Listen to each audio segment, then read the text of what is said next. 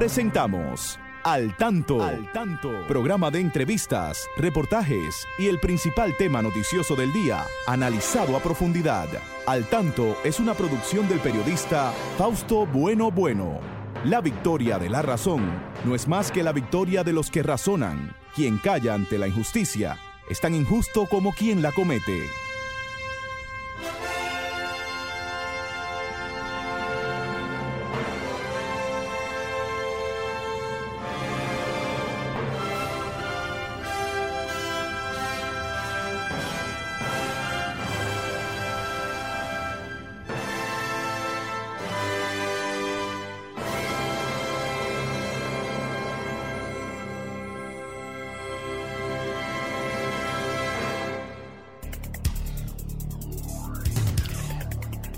Hola, muy buenas tardes, amigas y amigos. Aquí estamos con ustedes en su espacio al tanto, siempre llegando hasta sus hogares a esta hora para informarles sobre los acontecimientos más importantes de nuestro país y del mundo. Siempre nos anima el deseo de informarles de una manera clara, de una manera precisa. Saludamos aquí a nuestro equipo. Ahí tengo a Joel García siempre de frente en la cabina máster, igual a Christopher Rodríguez Bueno, ahí está escribiéndonos para Facebook Like. También Federico Núñez Mañán siempre está al tanto, todos mis colaboradores. Aquí está Pedro Pablo Rosario también en los deportes y como siempre la licenciada Pastora Reyes, a quien damos las buenas tardes en esta cabina de Solo 106.5, la más interactiva. Adelante, Pastora. Fausto, muy buenas tardes. Y a todos ustedes, nuestro saludo como cada sábado desde este su espacio al tanto. Hoy, igual que siempre, Fausto, con mucho entusiasmo aquí para compartir con nuestros amigos oyentes todas las que son aquellas informaciones muy buenas, buena, también la desagradable para buscarle soluciones. Y hoy, entre penas y alegrías, celebramos el Día de nuestro planeta, Fausto. El Día Mundial de la Tierra. Y decimos entre penas y alegrías porque sabemos lo maltratado que está, pero nos alegra porque heridas todavía... Que, infringimos siempre a nuestro planeta. Cada día. Pero nos alegra porque estamos celebrando el Día de lo Nuestro de nuestra casa grande, de la tierra.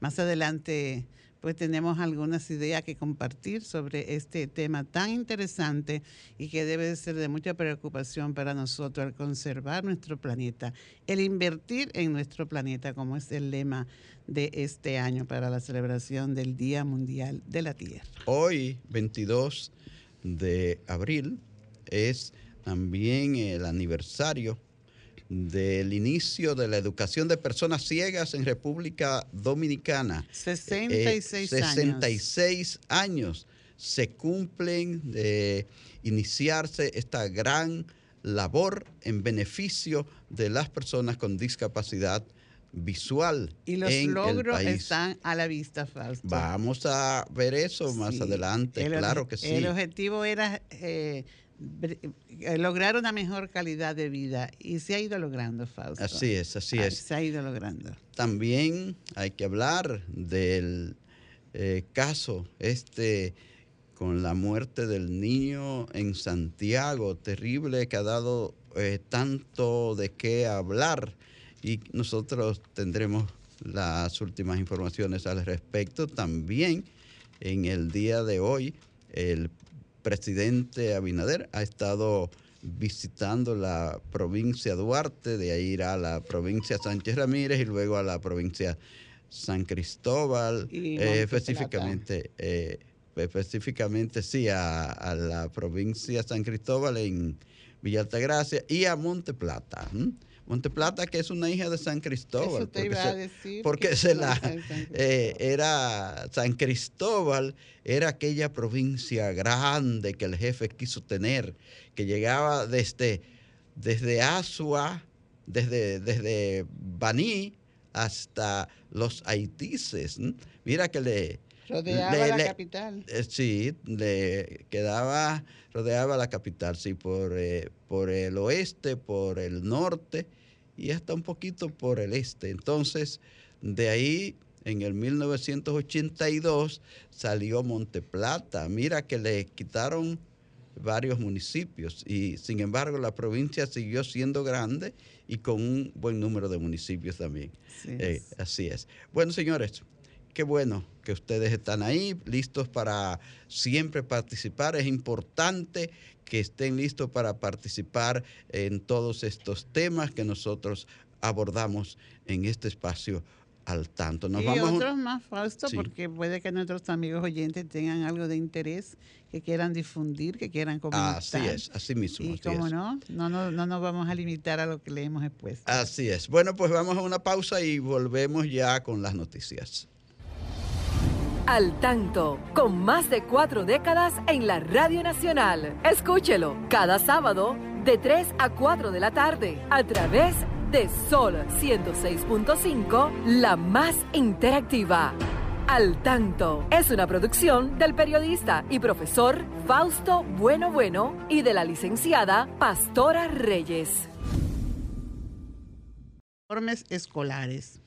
El ministro de Educación, Ángel Hernández, informó que esa dependencia estatal cambiará los uniformes que usan los estudiantes de las escuelas y que la medida entrará en vigencia el próximo año escolar 2023-2024 en todo el territorio nacional.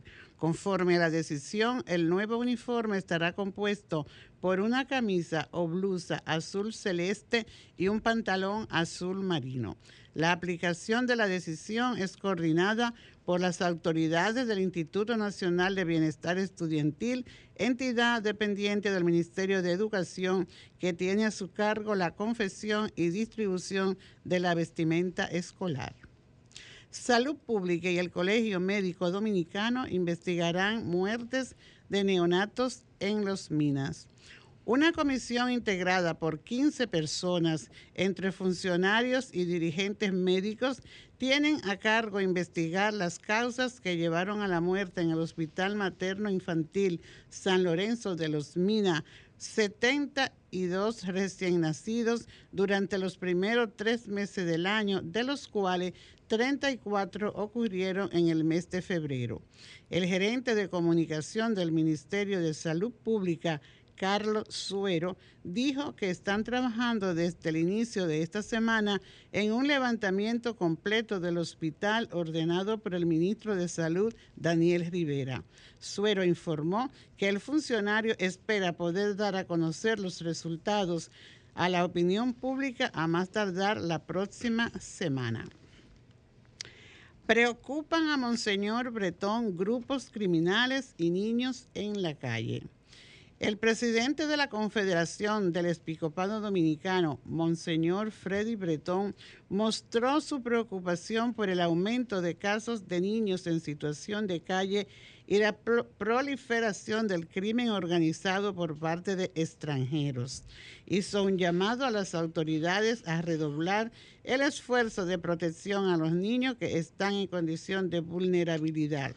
Nos toca a todos pero el principal responsable es el Estado dominicano, las instituciones que ya existen, que funcionen y si hace falta crear otras, pues que se creen, expresó el religioso. El niño está en situación de vulnerabilidad obligatoriamente. No tiene la destreza ni física ni mental para desenvolverse en la sociedad. Eso quiere decir que nosotros, los adultos, debemos ir en su auxilio, en auxilio de los menores y que las autoridades deben tener como tarea primordial proteger el futuro de la nación, apuntó Monseñor Bretón. Muy bien, muy bien. Pues nos alegra, nos alegra saber, pastora, que Christopher también tiene unas notas culturales que quiere presentársela a ustedes en nombre de la Biblioteca Nacional eh, Pedro Enríquez Ureña. Christopher, buenas tardes, adelante. Buenas tardes, Fausto, y todos nuestros oyentes. Me gustaría decir que para los, eh, las efemérides literarias de la semana tenemos que Manuel Rodríguez Objío muere 18 de abril de 1871, mandado a fusilar por el presidente Buenaventura Báez.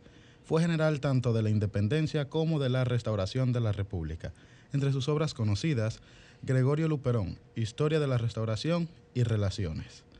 Tenemos también que Luis Alberti nace el 19 de abril de 1906, conocido compositor dominicano, entre sus obras más escuchadas, Compadre Pedro Juan y Luna sobre el Jaragua. Tenemos también que Carmen Natalia Martínez Bonilla nace el 19 de abril de 1917 en San Pedro de Macorís, luchadora antitrujillista y su obra más conocida, La Victoria, Llanto por el Hijo No Nacido. Tenemos también a Juan Carlos Mieses, quien nace un 22 de abril de 1947, poeta, obras conocidas, Las Palomas de la Guerra y El Día de Todos. Tenemos también a Félix María del Monte, quien nace el 23 de abril de 1899 y su obra más conocida, Las Vírgenes de Galindo. Recordando a todos los, los escuchas que las efemérides literarias vienen por parte de una colaboración con la División de Servicios a Personas con Discapacidad, dice PEDI, del Departamento de Servicios al Público de la Biblioteca Nacional, Pedro Enrique Sureña. Para más información, para, eh, sobre libros en formatos accesibles, puede contactarse vía WhatsApp al 829-540-4101. Señoras y señores, estamos en su espacio al tanto, aquí en Sol 106.5, la más interactiva. Ustedes saben que este programa también es de ustedes y que no teman en participar cuando tengan algún tema importante que decirnos que nosotros lo abordaremos por aquí. los temas que nosotros tenemos siempre eh, pueden ser eh, abordados por ustedes porque cuando ustedes nos llaman fortalecen este programa. Gracias por seguirnos. Por más de 46 años estamos en el mes de aniversario del programa, eh, celebrando nuestros 46 años en la radio nacional. Ustedes son siempre parte de este espacio. Y siempre al tanto. Al tanto, seguro. Pastora, entonces, No envejece falso ese nombre, ¿te das cuenta? Así, al Como que siempre está en la se Mantiene siempre activo. ¿Mm? Bueno. Mantiene siempre al tanto. Al tanto, ¿no? Y, Así es. No, y y es un nombre que le ha llamado la atención a otras personas, porque por ahí hay alguien que también ha querido hacer uso de este nombre, a pesar de que lo tenemos por tantos años. no ha querido, lo ha hecho. Lo ha hecho, entonces le ha gustado, parece que el nombre gusta. Bueno, ¿qué vamos a hacer? Vivimos en República Dominicana. Esa es. Donde hay muchas Donde las leyes se respetan eh, así como hay tantas leyes y, se respetan tan poco algunas leyes. Bueno, vamos a dejar eso así por ahora. Bueno, Sigamos al tanto. Eh, seguimos aquí al tanto. Mira, hoy es el Día eh, Mundial de la Tierra. Eh, nuestro planeta es atacado por tantas y tantas formas de tantas y tantas formas por el hombre nosotros que debemos cuidarla, a nuestra tierra, pues eh, muchas veces la herimos sin razón. Hay tantas, tantos hoyos que hacemos para sacar eh, diferentes materiales, minerales, eh, cuántas veces que lanzamos gran cantidad de plásticos a, a nuestros ríos y mares. Oye, la deforestación. La Esos son los grandes crímenes la contra el planeta. La deforestación, esa contaminación, permanente que eh, estamos teniendo eh, ha hecho mucho daño. Los incendios forestales. Sí, eh, cuánta gente que, La cantidad de plástico que se lanza tanto en las aguas como en la, parte, terrestre, ¿verdad? Se teme que en un futuro, si no se para esto de tantos plásticos hacia el mar, hacia los ríos, haya más plásticos que peces en las aguas de los mares. Eso es mucho decir. Hay eh, eh, toneladas y toneladas, edificios, tamaños que forman edificios enormes en el fondo de nuestros mares.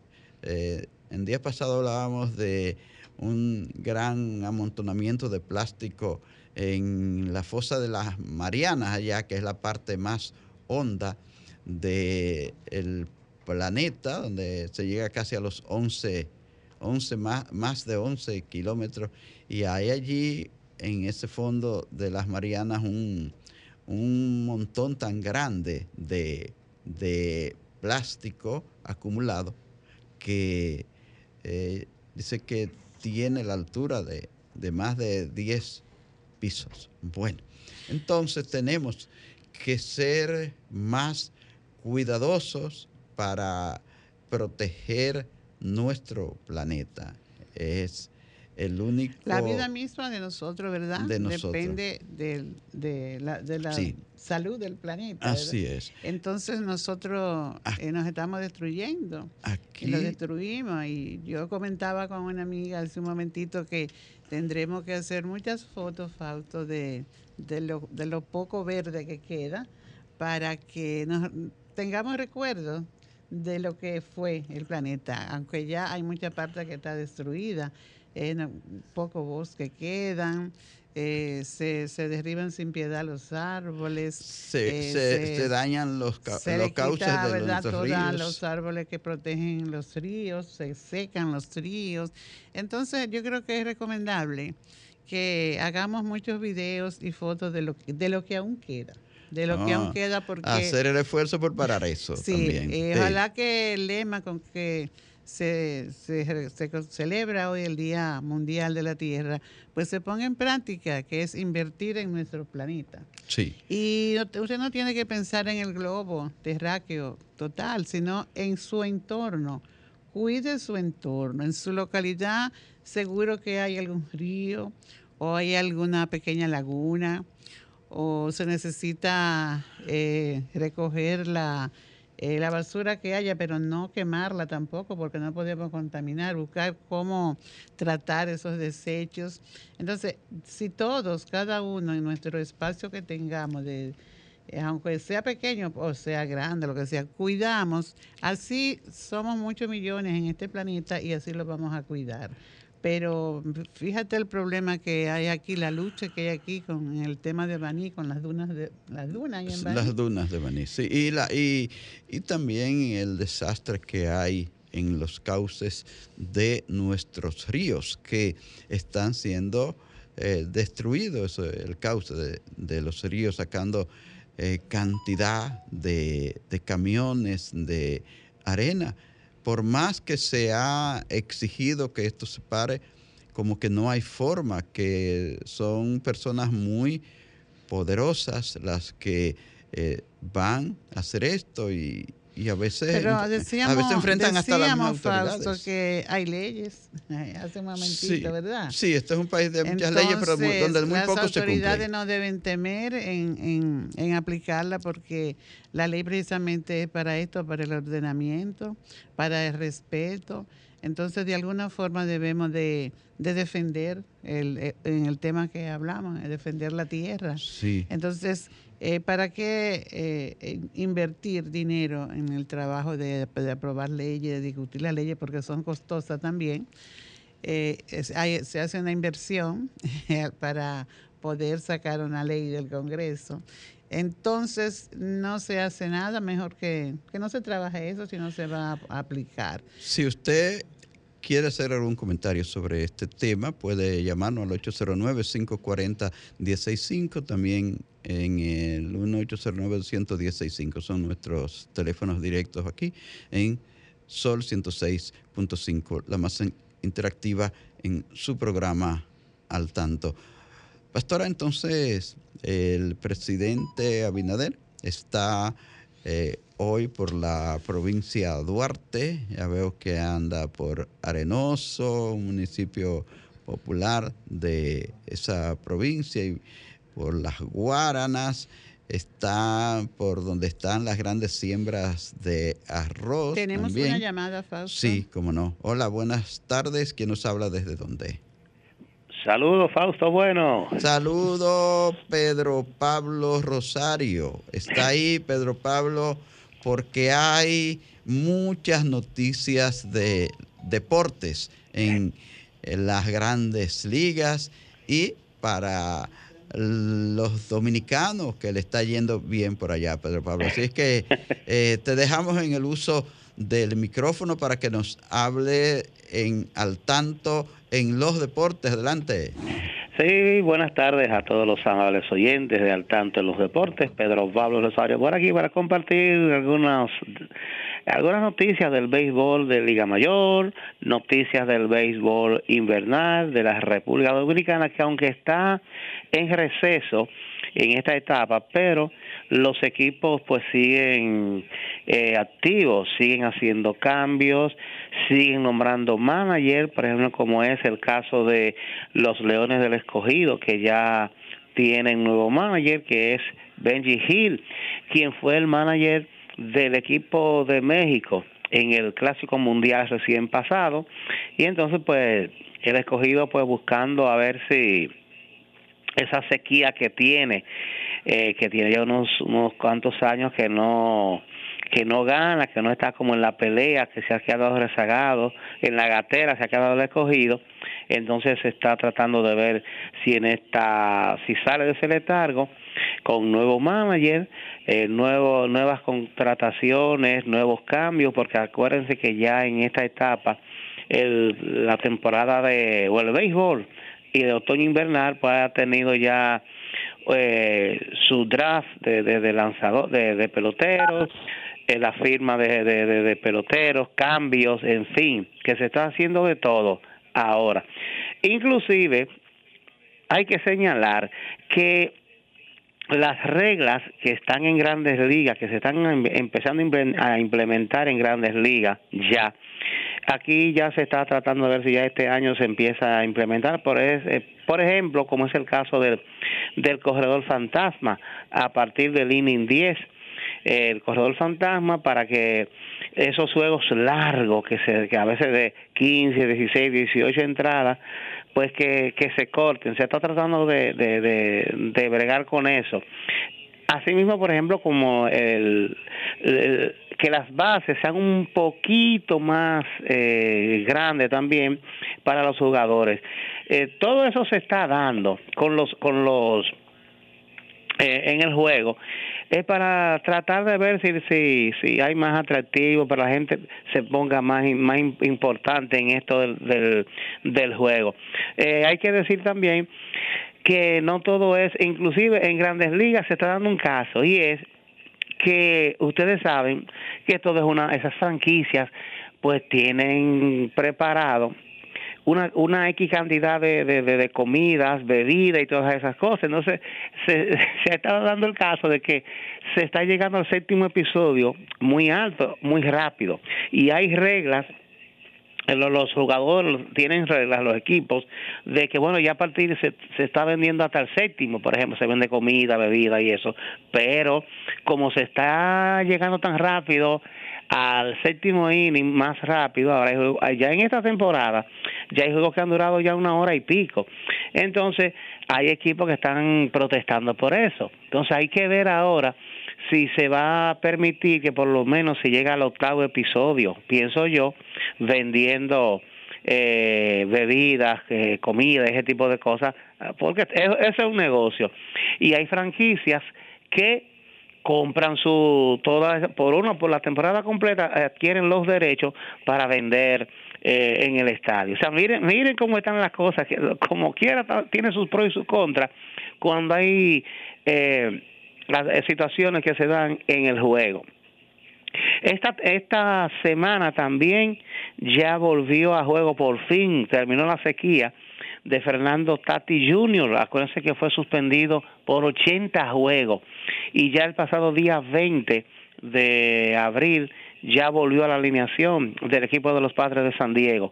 Hay que ver ahora qué va a pasar con Tati Junior eh, en el sentido de que, bueno, él en, lo, en las menores quemó eh, mientras se preparaba para regresar de nuevo a Liga Mayor, las menores las quemó realmente, bateando horrores, sin lugar a dudas.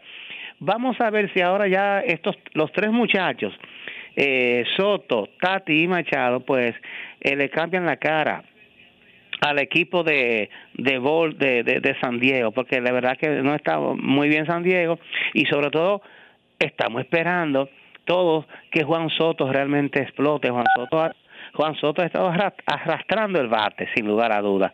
Entonces vamos a ver si esta temporada, si ya después que se acoplan estos tres muchachos, pues eh, la cara de San Diego y el equipo de San Diego pues empieza eh, a, a, dar lo que se está esperando de, de los padres de San Diego en ese sentido. O sea, pero vamos a esperar, pero Soto realmente está de capa caída, arrastrando el bate, está Juan Soto eh, en estos momentos eh, con el equipo de los Padres de San Diego. Eh, Manny Machado pues está un poquito más, más estable en, ese sentido. Están los el baloncesto de la NBA, que ya está en su postemporada, se están jugando los octavos de finales. Eh, ahí todo el mundo en esta etapa, mucha gente, aunque hay, aunque hay muchas personas que siguen el baloncesto de la NBA, pero ya en esta, a partir de esta etapa, es como que torna más atención, la gente le pone más entusiasmo a, los equipos eh, que están ya en los octavos de finales y entonces ustedes ven todo el mundo eh, de noche viendo lo que está pasando en, el baloncesto de la NBA. O sea que así van las, las cosas en el mundo de, del béisbol. El equipo de en, en grandes ligas en el este de la Liga Americana, realmente ahí los equipos están bastante jugando bastante bien, como el equipo de, de Tampa, los, los mismos Yankees de Nueva York están eh, jugando un buen béisbol en esta temporada. Parece que en el este de la americana el asunto va a estar eh, bien, bien reñido y, y hasta ahora, claro, es muy temprano para uno eh, vaticinar, pero hasta ahora el dinero ahí no se sabe dónde está, porque lo, eh, ese equipo de, del este de la Liga Americana pues está bastante eh, interesante. Pero también hay, equipos que están jugando malísimo, como, malísimo, como es el caso de los de Kansas, por ejemplo, lo mismo, eh, sí, Kansas está jugando malísimo en el y, son equipos que no van a cambiar realmente eh, su panorama, son equipos eh, y franquicias pequeñas, franquicias que no tienen tanto dinero para hacer movimientos y entonces van a estar eh, en ese sentido pues eh, haciendo lo que se pueda. Eso es así. Así andan las cosas en el mundo de los deportes. Yo sé, Fausto, que ahora en la segunda parte hay muchos comentarios sobre el, el día de hoy, el día de hoy 22 de abril, eh, que se cumplen unos 66 años de, de, de, la Escuela Nacional de Ciegos y todas esas cosas que, que se ha dado y, todo, y toda esa historia que, que hubo y que, que se que se que, que se construyó y que ustedes fueron parte importante eh, en esa construcción de, de, de, de esos años, eh, de esos 66 años, una gran parte ustedes tuvieron que ver con eso y, y nosotros también, eh, también tuvimos que ver con eso. O sea que yo sé que esta segunda parte va a ser interesante es con relación a eso. Así es que eh, voy a dejarlo hasta aquí, Fausto, Pastora. Y nada, eh, pasen buenas tardes y seguimos escuchando los programas por aquí. Muchas gracias, Pedro Pablo Rosario, en este al tanto en los deportes. Sí, en la segunda parte vamos a estar hablando eh, más ampliamente de lo que han sido estos 66 años de educación de las personas con discapacidad visual en la República Dominicana. Mientras tanto, vamos a una pausa y volvemos en breve. Sí, amigas, sí, amigas y amigos, entramos en esta segunda parte del programa Al Tanto con todos ustedes eh, y en especial yo quiero que las personas con discapacidad visual del país, las personas ciegas que quieran eh, participar, nos llamen, porque esta segunda parte está dedicada al 66 aniversario del inicio de la educación de personas ciegas en la República Dominicana. Iniciado este trabajo un 22 de abril de 1957, Pastora. Y Pastora tiene aquí una nota importante que se publica en el libro Valor de la Solidaridad, Historia de la Educación de Personas Ciegas en la República Dominicana, que quiere también presentársela a ustedes. Pastora, adelante. ¿Cómo? Vamos a comentar un poco el, ¿verdad? esta nota. todo, sabemos que todo tiene un inicio y tiene eh, eh, iniciadores, ¿verdad? Inicio a iniciadores. En el caso del inicio de la educación de personas ciegas en República Dominicana, vamos a dejar un poco los antecedentes y vamos a partir del acto inaugural, Fausto, que fue precisamente un 22, el 22 de abril del año 1957. Hubo una persona, un funcionario, de lo que era la Secretaría de Estado de Educación, el doctor Luis Alfredo Duvergé Mejía, que en su visita de trabajo que fue enviado a, Europa, pues él observó allí cómo las personas ciegas este, se desenvolvían e interactuaban en la sociedad y él pues vino al país con ese entusiasmo de también servir desde su desde la Secretaría de Educación, desde su desempeño como encargado del área de, de formación laboral de la, de la Secretaría de Educación y ver de qué manera podía ayudar a las personas con, con la persona ciega, porque lo de discapacidad visual así no se, no se manejaba ese término en esos años. Y se acercó a un grupo de personas que sí estaban promoviendo un proyecto similar a ellos estaban pues conscientes de que las personas ciegas podían educarse, podían aprender, podían trabajar. Y ahí estaba pues entre ella era la promotora, la periodista Elvita Hernández, quien eh, reorganizó una institución que había formado su madre en el 1943 y se rodeó de personas ilustres de nuestra sociedad, Fausto. Eh, todos, casi todos eran personas eran funcionarios de la época porque participaba muy activamente el que era ministro de salud, secretario de salud, secretario de previsión, social, aquella vez, así se llamaba la secretaría de salud. Sí. Y así fue agregando muchas personas más, los clubes de servicio, los rotarios, eh, principalmente los clubes, el, Club Rotario. Estaban también el Sindicato de la Prensa de aquella época. Sindicato de Periodistas. Eh, movimiento de Mujeres Feministas. O sea, muchas personas pues le escucharon a ella y se acercaron. También ella pues viajó a varios países del área y a Estados Unidos llevando el mensaje. Y con todo esto, pues el señor Duverge Mejía pues llevó este proyecto a la Secretaría de Educación, que esta vez el secretario era el señor mm, eh, Manuel Ramón Ruiz Tejada. Ruiz Tejada. Y así fue como el 22 de abril de 1957, reunido en la zona universitaria, específicamente en la calle Julio Ortega Frier, número 19. Ahí se inauguró lo que fue la Escuela Nacional de Ciegos, institución que tuvo una vida bien larga, dinámica, eh, de mucho trabajo, que fomentó aquí lo que fue la educación para las personas ciegas. Eh, no así, eh, con una determinación, fue una evolución que se fue viviendo. Comenzaron con adultos, luego comenzaron a llegar los niños, era un internado muy difícil que la familia se desprendiera de sus niños para traerlo y dejarlo en la capital en manos de, desconocidos para ellos, pero eran personas responsables. Y esta institución que surge así como hablamos de una manera sencilla, pero con unos propósitos y, unos, y una filosofía firme de que no venían allí a vivir y a, quedarse en, esa, en ese lugar, sino que venían allí a formarse para luego salir a la vida productiva, a la sociedad. Y así fue Fausto. Los primeros obreros con discapacidad de República Dominicana fueron personas ciegas, Fausto.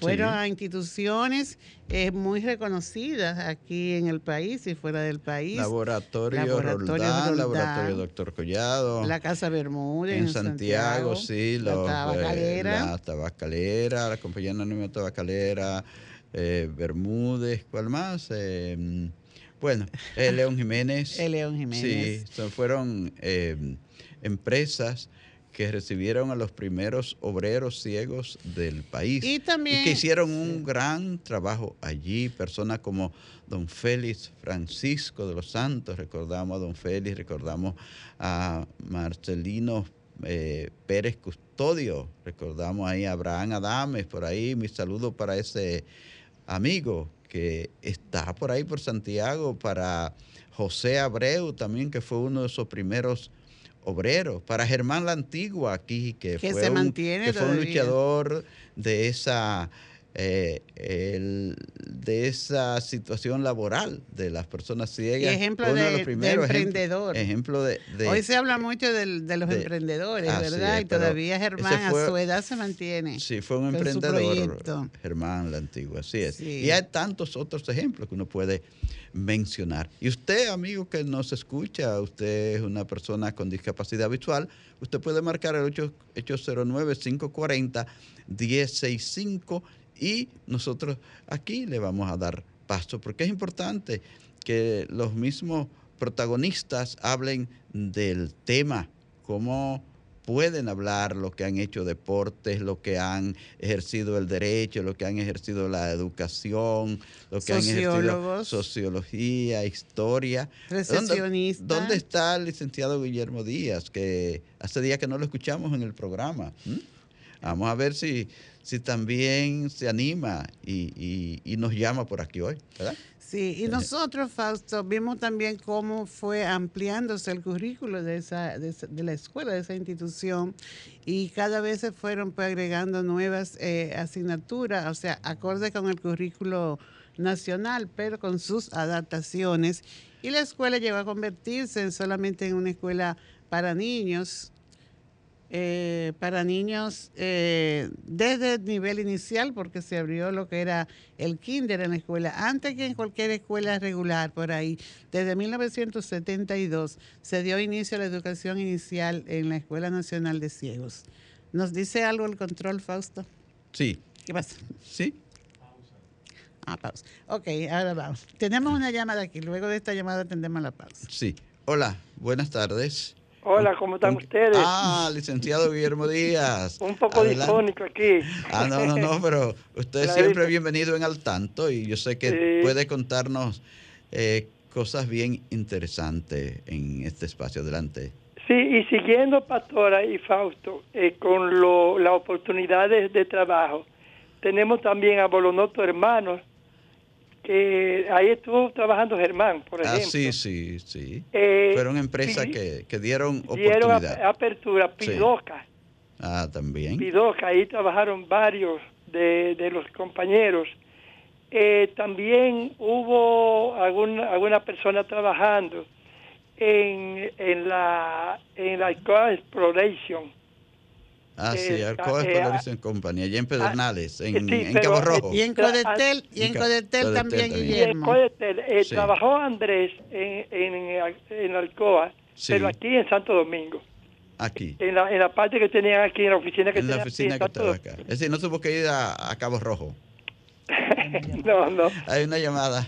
Hay una llamada. Gracias, Guillermo. Vamos a ver, vamos a ver quién está aquí en línea también. Saludos, buenas tardes. Buenas tardes. ¿Con quién hablamos? Aquí le habla Juan Rodríguez, Ali Amado. Ah, ah Juan Rodríguez. Adelante, tiene un nombre de general. Ah, sí, sí, familia Juancito Rodríguez. Juancito Rodríguez. ¿De dónde me habla, Juan Rodríguez? Es que yo vivo aquí en Sabica, La Palma Herrera. Ah, sí, sí. Estaba en el programa de ustedes. Sí. Sabes que yo pedí la visión hace como 5 o 6 años. Ah, sí, sí, no me digas. Sí, pero todavía yo bailo, me buscan para bailar las. Ah, bailar qué bueno, todo. qué bueno, qué bien, qué bien. Muy bien, muy bien. La falta, la falta de vista no significa falta Ah, de vida, no, así no, que siga bailando, siga No, bailando. todavía me buscan para bailar. Son. Yo, yo fui director de, de grupo coral. Pues yo soy de San Francisco. Ah, de grupo coral también. Sí, yo Oh, fui fundador del grupo más popular hubo en San Francisco. Sí. Se llamó Coro Juvenil San Martín. Oh, en San Francisco de Macorís, la ciudad del Jaya. Sí, sí, sí, yo soy de allá. Sí. Tengo cincuenta bueno. y pico de años aquí. Qué bueno. Bueno, y fui director de ese grupo coral, se hizo muy famoso, pero ya no puedo hacer nada de eso, ya. Pero mire, usted puede, aunque no vea, porque aquí hay muchas personas participando en, en grupos y dirigiendo grupos artísticos. La, la vista no le impide eso, así es que puede ¿Tú entrenarse sabes, para ello. ¿Tú sabes qué pasa? Yo tengo 85 años, cumplí en diciembre. Oh, pero usted está. Ah, pero usted, usted es un roble, usted es un roble. usted, usted es un roble. Sí, entonces ya para yo dirigir un grupo coral me da mucho tra- mucho trabajo porque imagínate cómo Sí. le doy la entrada y cómo puedo cantar, que tengo la voz todavía Sí, intacta. pero usted siente su, su voz como si fuera de 60. Ah, no, no, yo canté aquí en un grupo, aquí en la- una fundación que hay aquí donde yo vivo. Y me dijo una señora, bueno, a mí me gustó el canto, pero el cantante me gustó más. Ah, bueno, señor Juan Rodríguez, muchas, muchas gracias. Bueno, tenemos otra llamada. sí, tenemos otra llamada. Gracias, gracias. Bien. Sí. Hola. Tenemos un comentario Sí. falso de un amigo desde New Jersey. Ah, de adelante. Luis Con los comentarios de, de- Eh, de él- Facebook. de adelante. Facebook, él dice que todas las personas, adelante a todas las personas con discapacidad, la peor discapacidad es quedarse inerte.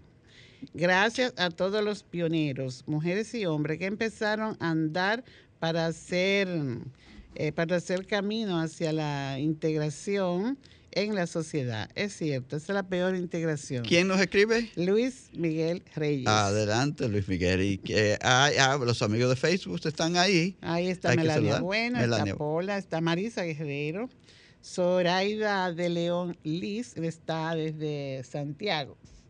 Zoraida. Soraya, sí. Eh, gracias Zoraida por, por escucharnos y también por los aportes que hiciste a la educación de y hace a la educación de personas ciegas en nuestro país, sobre todo en Santiago. Pues sí, falta la escuela, creció, creció bastante. Recuerden que y nuestro número es el 8- 809-540-1065. Y se fueron agregando hab- nuevos programas. Había algo en la control. Una Ya. pausa, dice el control. Ajá. Eh, No, Fausto, no, lo único que nosotros, pues ya en estos dos minutos que nos quedan, eh, queremos decir que no es nada, que te digo, extraño encontrarse hoy en día con una persona ciega en cualquier desempeño, Fausto, en una empresa, en una oficina pública, eh, con proyectos propios y todo es el resultado de ese proceso eh, de formación, de educación que desarrolló la Escuela Nacional de Ciegos y que poniéndose en línea con los nuevos enfoques, pues escuela eh, se transformó en lo que es hoy el Centro Nacional de Recursos Educativos de Apoyo a las Necesidades Especiales, a la discapacidad visual, eh, para dar mayor impulso a lo que es la inclusión educativa. Una inclusión que debe de, ir mejorándose cada día más. Las escuelas deben fortaleciéndose para dar más facilidades y mejor servicio a las personas con discapacidad visual. Los programas de formación de maestros de las universidades también deben revisarse para que no sea algo impactante cuando llega un docente recién formado a una escuela y encuentra allí un niño o una niña con discapacidad visual en el aula y tiene que tener información del, del apoyo que va a recibir desde ese centro de recursos. Pues nada, que siga creciendo la educación para personas con discapacidad, que se siga tomando en cuenta, que se siga recordando este día, que las instituciones pues sí lo toman en cuenta porque es parte del entusiasmo que se debe vivir, tanto de los egresados como de los que están por venir. Bueno, tenemos ya que terminar. El tiempo para el espacio ha concluido. Agradecerles a todos, a toda su sintonía. Y, también decirle falta a nuestros amigos oyentes que pueden adquirir el libro Valor de la Solidaridad Historia de la Educación de Personas Ciegas en la librería Hermano Solano. Allí pues está a la venta este libro a los seguidores de la historia del país, porque esto es parte de la historia nacional, que allí está ese libro que encontrarán muchas informaciones muy valiosas para apoyar todavía más el desarrollo de la educación de la persona ciega en nuestro país. Señores, muchas gracias por haber escuchado al tanto. El próximo sábado a partir de las 3 en punto de la tarde, Dios mediante, estaremos nuevamente con todos ustedes. Muy buen fin de semana para todos y todas. Sol 106.5, la más interactiva. Una emisora RCC Miria.